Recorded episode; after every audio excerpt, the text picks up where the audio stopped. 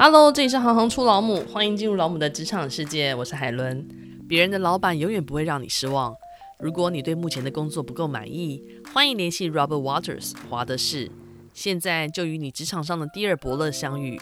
具有三十六年历史的华德士集团，有来自各方领域的专家，能快速发掘你的才能，包含会计、财务、资讯科技、销售、行销、人资和供应链等，让你的专业价值能重现市场。至今已为上千名人才成功媒合，这就是你所需要的事业推手 Robert Waters。详细说明请见本期节目介绍文。在 d c o r 的工作版呢，有一篇详尽分享求职平台跟人力银行使用的心得文章。老母以为 d c o r 它其实只是属于大学生们谈论感情生活、职场话题或是各种兴趣的秘密基地。原来现在不只是大学生，毕业的大家都已经开始加入讨论。这集呢，我们就特别邀请到了猎人头老母 Ruby。Ruby 她一路是学霸型的好学生，联考后父亲不让她念想念的第一志愿正大广电，而希望她去选择台大法律系。经过了家庭革命协商，她妥协选了第二志愿台大财经系。在毕业后呢，她其实只确认自己不喜欢金融业。第一份工作进入电子产业，做了八年的 PM 之后，才误打误撞进入 Headhunter 产业。目前在英商上市的猎头公司担任经理，负责 IT 软体产业的专业猎才。有两个分别是小六和国二的调皮的儿子。让我们一起来欢迎今天的主角 Ruby。哦，嗨，大家好，我是 Ruby，很高兴今天有机会可以认识大家，分享一下猎人头这个产业。他是其实是我的高中同学，我们非常熟悉。可是其实我还是没有很清楚你自己当初怎么进入。猎人头产业，然后可不可以跟我们简单说明一下，什么叫做猎人头公司黑 hunter 这个产业，其实在应该是全世界每个国家都有，但是它相对来说可能比较低调。其实我们就是帮客户根据他们的需求去找到适合他们的 candidate。因为一般的企业在求财的时候，传统就是被动的方式嘛，可能是在所谓的 job board 上面，以台湾来说，就是像一零四、一一一这样子的方式，或是他们自己个人的公司网站去刊登求才的广告。但是相对来说是比较是被动的，要等待求职者自己丢履历进来。可是很多企业在运行的时候，他没有办法这样去做等待，所以他会透过。雇佣黑 hunter 这个方式，就是我们算主动出击，根据客户要的需求，去市场上帮他们寻找他们要人才。那简单两个字就是挖角，对，呃、对非常 非常言简意赅的形容。嗯、除了去做工作上的媒合之外，是不是你们猎头公司还会协助求职者去洽谈到更好的薪资？其实，在猎头这个部分的话，我们从找到他，然后跟他介绍这个公司、这个工作机会，然后包括一路从面试的安排、面试的准备，其实我们都会参与在其中。然后到最后，比如说公司确定要雇佣这个人选的话，在薪资部分也是透过我们中间在做一个协调跟帮忙争取或是谈判的一个角色。那你自己是怎么进入这领域？你也是被猎头猎进来的吗？呃，对，其实我之前就算是 candidate，我大概是三十二岁吧，觉得 P N 做的很烦，自己也没那么喜欢，然后就很想要转职。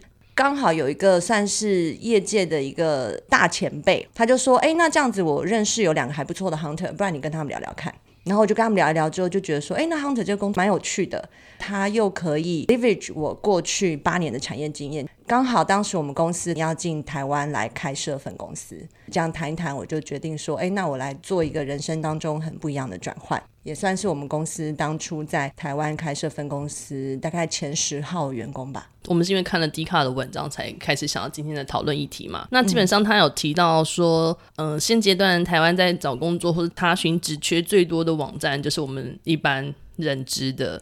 那些数字银行一零四啊、一一啊、五一八，或者是 Yes 一二三。文章中他特别提到一个重点是，他说这四间所谓的传统人力银行，它都是以初阶到中阶的职缺为主，想找高阶的人才或者是比较特殊专业的人才，他们都会去仰赖所谓的猎头公司。想跟你求证一下。对，差不多，因为就像刚刚一开始讲的嘛，你在这些一零四一一刊登的这些职缺，比较是低阶到中阶的，因为它就是比较是被动的方式，它是等有人有求职需求的时候，他自己上去找，然后自己投递履历。基本上你说高阶的人的话，企业不主动出击不太可能。另外，hunter 有一个很重要的点是，因为有时候客户他的期待，说真的，他开的 spec，哦，我要 A B C D 都符合的完美人选。可是我们可能是扫了整个市场之后，发现说，哎，你这个不可能有这样的人存在，或者是有这样的人存在，可是他可能不可能愿意离开现在的公司，必须要做一个妥协，或是你要去做一个改变，不然你永远这个位置你找不到人。所以我们其实也会提供反馈市场上 talent pool 的状况，就会让他了解说，哎，现在市场可能行情已经是什么样的状况了，或者是哎，现在你们公司在市场上的可能，比如说声誉怎么样啊，或是求职者怎么看你们公司的，那这些也是我们其实会对我们的客户提供一个我觉得蛮宝贵或是第一手的现场的资讯，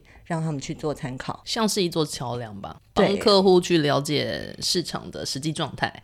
那也帮求职者去了解实际一些需求点。求职者有时候也会有一些对于薪资过高的幻想，就会觉得说：“哦，我同学、我学长都拿多少多少钱，所以我现在这样这样，可是我就要求要多少多少。”那我们也是需要有时候让他理解一下，就是实际市场上现况的样子。他学长可能少了一部分的肝，或者是。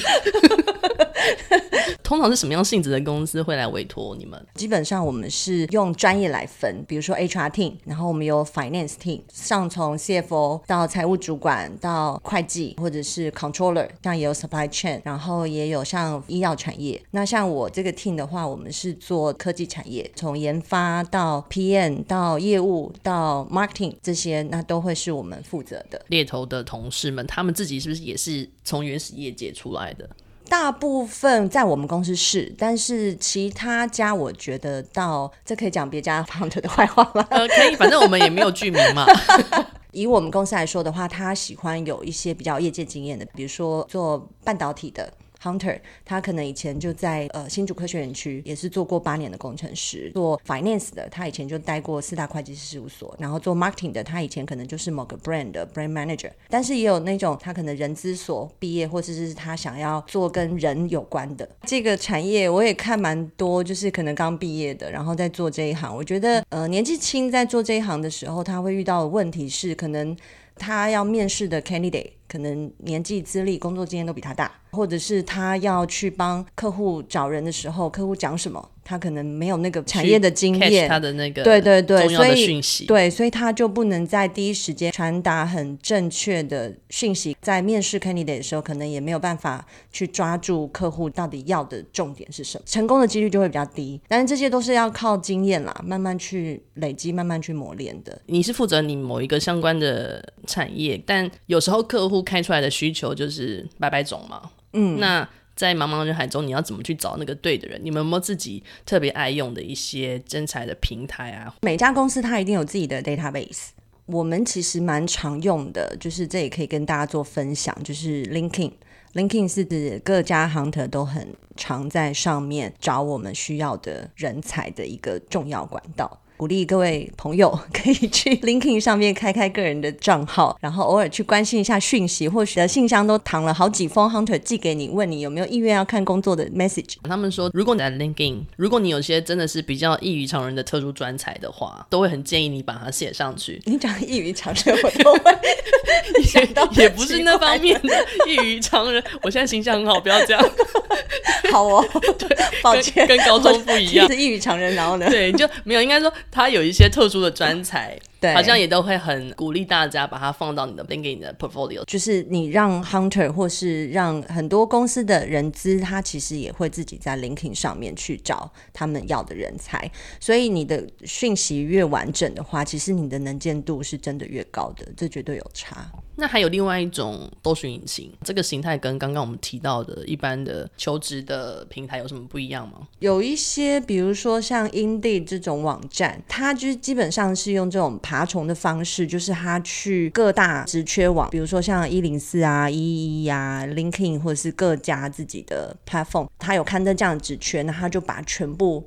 抓下，那你去 Indeed 上面，比如说你今天是要找一个，比如说行销主管好了，那你可能就下你要的关键字，Indeed 那边等于就是他用爬虫的方式帮你整理出现在市场上有刊登相关职缺的所有的工作，也蛮方便的。所以变说，你只要把你想要的职缺丢上去。他会帮你把所有可能相关的都搜罗在一起。理论上是啦，其实 Indeed 我没有那么确定它到底准不准，因为它可能是比较求职者可以去看。那我们基本上因为是找人，所以 LinkedIn 的功能我用的比较多。嗯、那我跟大家分享一下，LinkedIn 其实有一个工具，对于一般的人选来说的话，它有一个是 Open to Work。呃，意思就是说你现在可能可以开放看工作，如果你那个设定打开的话，你很有可能曝光度会更高。可能我下次关键字它一下掉下来一百个人好了，可能里面有二十五个是 open to work，里面可能有五十个是 likely to response，就是有可能会回复你的。另外二十五个可能就是一般。我们在时间有限状况下，我们一定会优先去看那个 open to work 的人。如果有要在求职的时候，就那个 linking 的那个功能，其实很多人真的都不知道，可以去把它打开。你被要求过最短的猎才的时间？哦，我们客户都永远都是 ASAP 啊，都 希望你明天就把人送过来。一般要求内部的话，我们希望在一到两个礼拜内。提供人选给客户，所以我们为什么前面提到用专业去分呢、啊？那像 finance 我不熟，所以今天客户叫我找 finance 的人，我一定是没有办法很快。但是 finance team 的人，他们就会很快，因为他们手上就是哎，知道哪些 candidate 现在有在看工作，嗯，然后哪些可能最近不会动，或是他们的薪资要求是什么？通常是什么样子的履历或是个人的特质是最容易被猎头公司看上？哎，其实我觉得透过猎头来说的话，我们还是找。找寻的是呃中高阶的人才为主啦。Engineer 的话，另外 Engineer 就是我们客户甚至刚毕业，他也觉得他愿意透过猎人头这个管道，他要找到优秀的工程师。履历的部分，如果大家愿意准备英文的履历，他的能见度还是会比较高。透过猎头找还是蛮多是外商的，应该说是不是本来就是外商他们的企业文化？比较会愿意来，你你懂我的意思吗？我懂，我懂，对，我心里就是无数个点头。外商跟台商在用猎头这个角度的时候，他们在看人才。其实坦白说，用猎头这个管道找他们要的员工，其实是所有管道里面最贵的，效果其实可能是最快，或者是也比较精准的。很多外商的思维，他们会认为找到员工对他们来讲是一个很重要的资产，所以这个钱就是该花。而且要很快的找到人，我觉得这就是另外一个观念，外商比较唯才是用。那是不是还有一种方式是所谓的内推？哦，对啊，内推其实严格来说就是我们最大的敌人呐、啊。哦，因为内推的话，就是呃，你等于那个位置就被你内部员工 internal referral 就关掉了嘛。很多公司他为了鼓励员工内推，所以他也会有还不错的一个推荐奖金提供给自己的就是设在公司内部的猎人头公司啊。对，然后，然后相对来说，就是对公司来说也省很多钱。通常推挤会中几哦。要不要讲一下你妹婿的例子？好那个例子我就是推一中一，那个位置我也可以先讲一下。那个也是我透过 Facebook 征才管道来的。听说客户找了很久，最后透过我们公司帮他们找人。那时候我也觉得哇，找这么久，然后要求很高，心灰意冷，想说那就 po 个 Facebook 好了，就把条件列出来。然后海伦就直接立马就在底下留言说：“我我有。”不是我本人，然后我也是吓到，因为我想说，因为要找的是 Young Talent，我们当时都已经不是 Young Talent，我想说，哎、欸，奇怪，你设计背景跟你有什么关系？对，然后吴海伦怎么会认识 Young Talent 呢？怎么会这样？又是电子产业的，他就真的就真的就，而且他那时候去决定 say yes 跟去报道的时间很快，哎，所以我就说这很难讲。那你有可能你弄了十几二十个，最后客户跟你说，哎、欸，我们这位置决定不找了，或者是组织重整，但是他们该付给你的服务费、嗯、当然没有啦。啊哦，因为没有成交。对啊，Hunter 这一块是这样的，没有成交，你人选没去上班前，我们是没有办法跟客户拿半毛钱。哦，大部分我刚刚讲的是人选上班的第一天，我们才能跟客户把发票开出去。所以一旦呃客户决定不找了，或是像我们刚刚讲内推关掉这个位置，也很常发生的是人选决定要接受这个 offer 了，呃，老板最后加薪。或是帮他升职，对，把他留下来，然后或者是哎，家人很强烈反对他换工作，反正就是结婚证书没有盖下去那一瞬间都不算。没有结婚证书盖下去，他还是只要 on board 当天他没有出现 哦，对哦，就不是。我们前面做那么多事情，但是只要他最后没去上班，我们所以基本上你们在这中间一个月会保持联系吗？当然会喽，盯得很紧哦，盯得很紧，生怕有什么意外了。对、啊，因为其实我自己也被很多烫到，比如说他在这间公司可能待超过十年以上，那个我会俗称就是老屁股。对，我被老屁股烫过太多次。他当初会说想要换工作的原因，可能就是说哦，因为他在这个地方待很久了，然后舒适圈，然后我想要寻求新的挑战，然后最后哎，你真的帮他安排面试，也帮他谈了一个不错的薪水，然后他还决定要 take offer 之后，通常反悔的几率就非常高。那个时候，他当初想要离开的原因，又变成是他会想要留下来的原因。老板开口叫我留下来，我都觉得他快要哭了。我这样真的是很不忍心。那时候你白眼有翻到后脑勺吗？那时候想说，怎么没有先想清楚呢？然后不然就是说什么哦，那呃要换到新的环境啊，又要再重新适应。那我觉得现在年纪也一大把，我又要再重新证明自己。你就想说啊，不就是你之前说想要找 舒适圈太久，想要寻求。新的挑战，所以我后来觉得很多事情呢、啊，只是从什么角度去看它。所以当你今天从你不爽的角度去看它的时候，你就会觉得哇，老娘我就是想换工作。当有个机会摆在你那边的时候，你所有当初想要走的理由，又全部会变成另外一个会把你留下来的理由。心境怎么转换，全部其实都在讲的同一件事情。所以基本上听下来应该要劝和不劝离，但你们的角色没办法。没有没有，我现在针对如果是老屁股的话，我就会先把所有问题问过他。你帮他思，你有没有想过这个人情的压力？你有没有想过你年纪？嗯、这个年纪又怎么样？没有，我的意思说，是配合他们前面讲的话，这个年纪要再去适应新的公司、嗯、新的环境、嗯。只要有需求，求职者他也是可以把他们的履历主动出击的。提供给猎头公司吗？因为其实猎头公司都有网站，会把职缺都会放在我们的网站上。看到合适的职缺的时候，其实也可以自己把履历送过去，多一个曝光的机会。不论是不是有及时的回馈，我觉得有时候很难讲。当你今天投履历过来的时候，你可能就这个当下，或是这一两个月，你就是很想换工作。那有可能就是刚好这段时间没有，但是这很难讲。你今天做这件事情，有可能半年甚至一年后才发酵。对，突然有一个很合适你的履历的这个工作出现了。那我也很多 candidate，其实我可能在认识他的当下，我不见得有工作给他。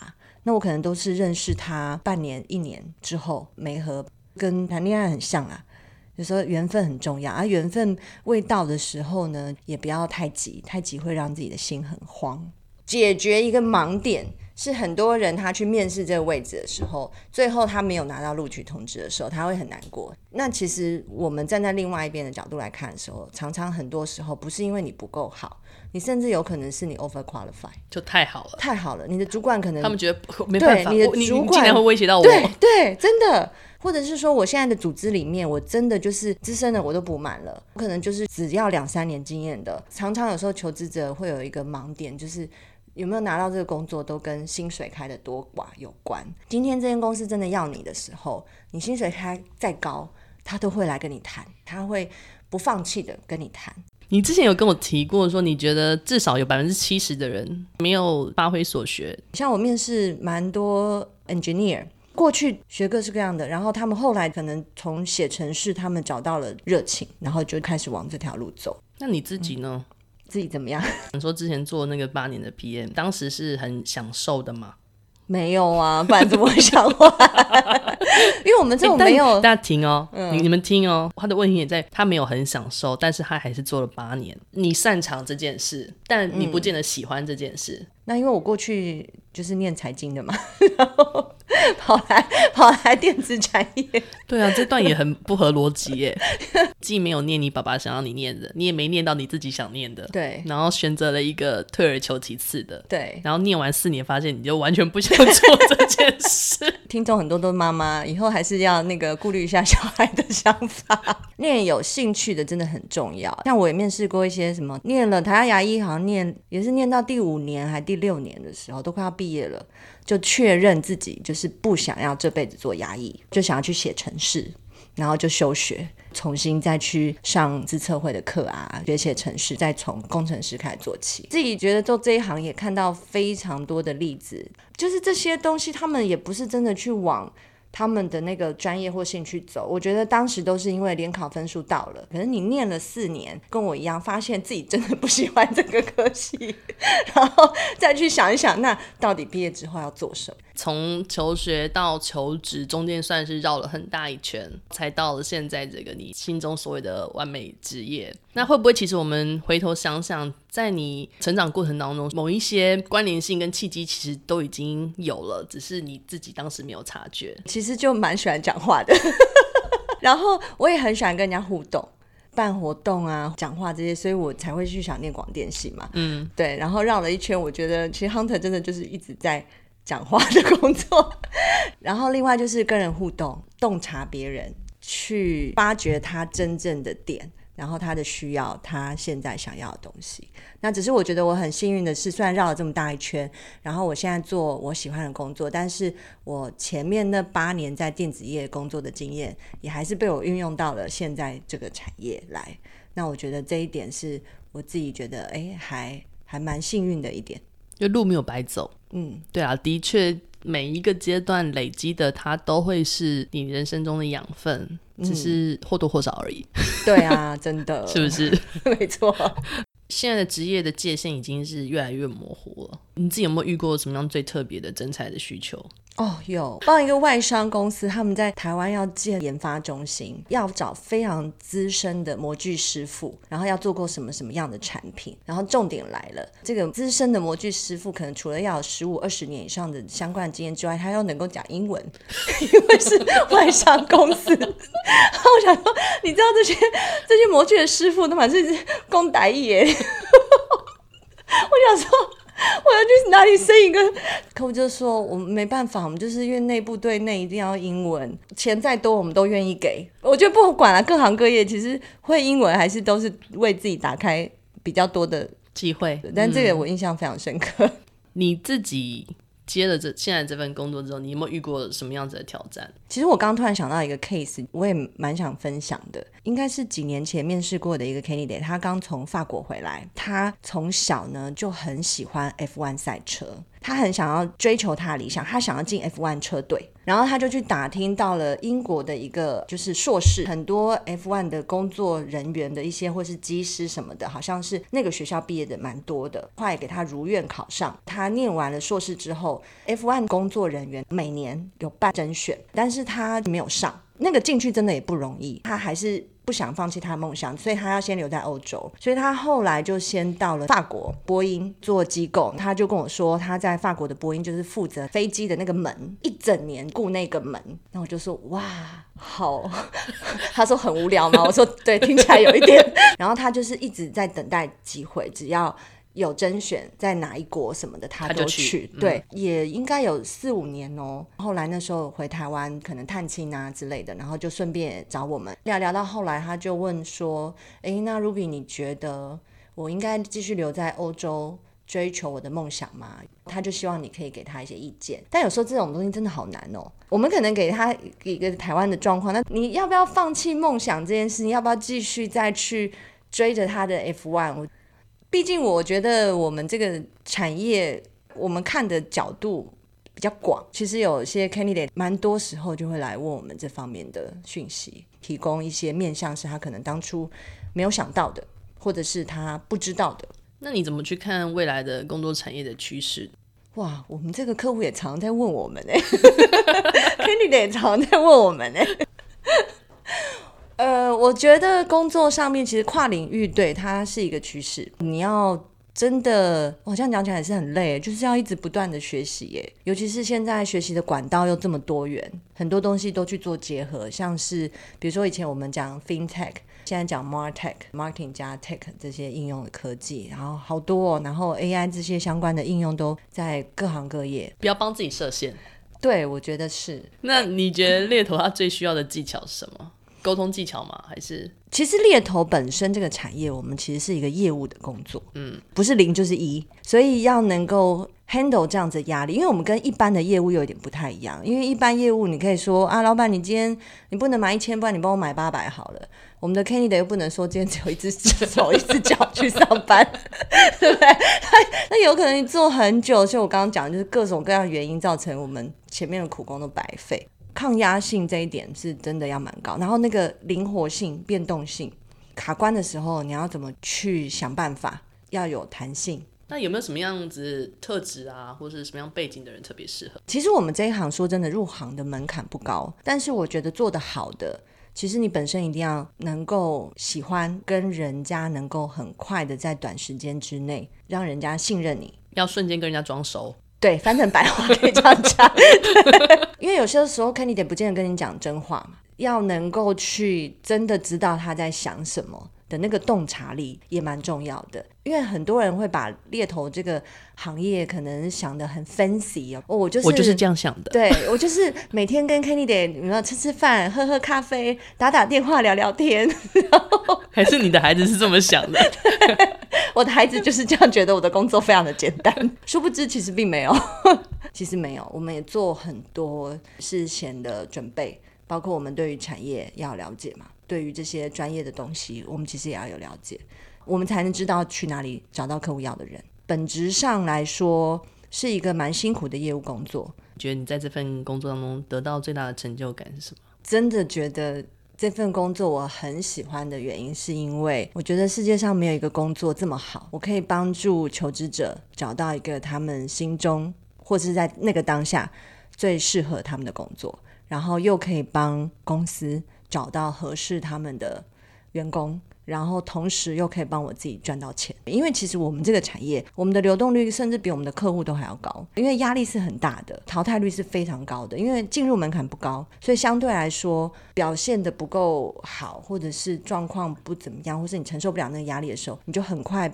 被自己淘汰，或是被公司淘汰。刚刚好像有聊过一下，你的孩子能够理解你的工作吗？有啊有啊有啊，因为他们现在都蛮大了啦，嗯，他们好像就觉得这工作不难啊，你就是帮这个公司找人，你就可以收钱啦。妈妈这工作不错哎，不就靠一张嘴吃饭吗？